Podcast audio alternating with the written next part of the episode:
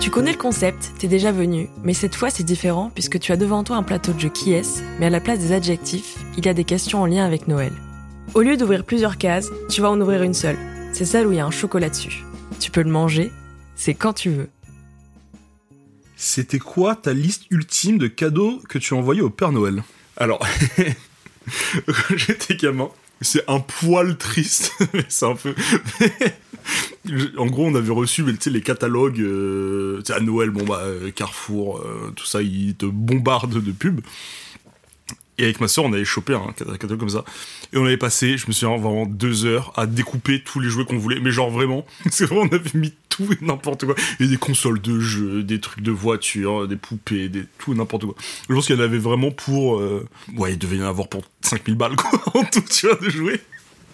Et après, bah, j'étais complètement étonné du fait qu'il n'y ait pas mes jouets à Noël.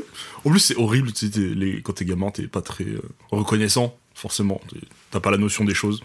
Du coup, j'étais grave triste alors que je pense que j'avais eu des super cadeaux encore. Mes parents ont toujours été super là-dessus. Du coup, je sais que j'avais été triste parce que j'avais pas eu tous mes trucs, mes 5000 balles de jouets. Tu t'as une note un peu mignonne, un peu nulle. Je crois que c'est le genre d'anecdote qui donne pas euh, envie aux gens de faire des enfants. mais, euh, mais voilà.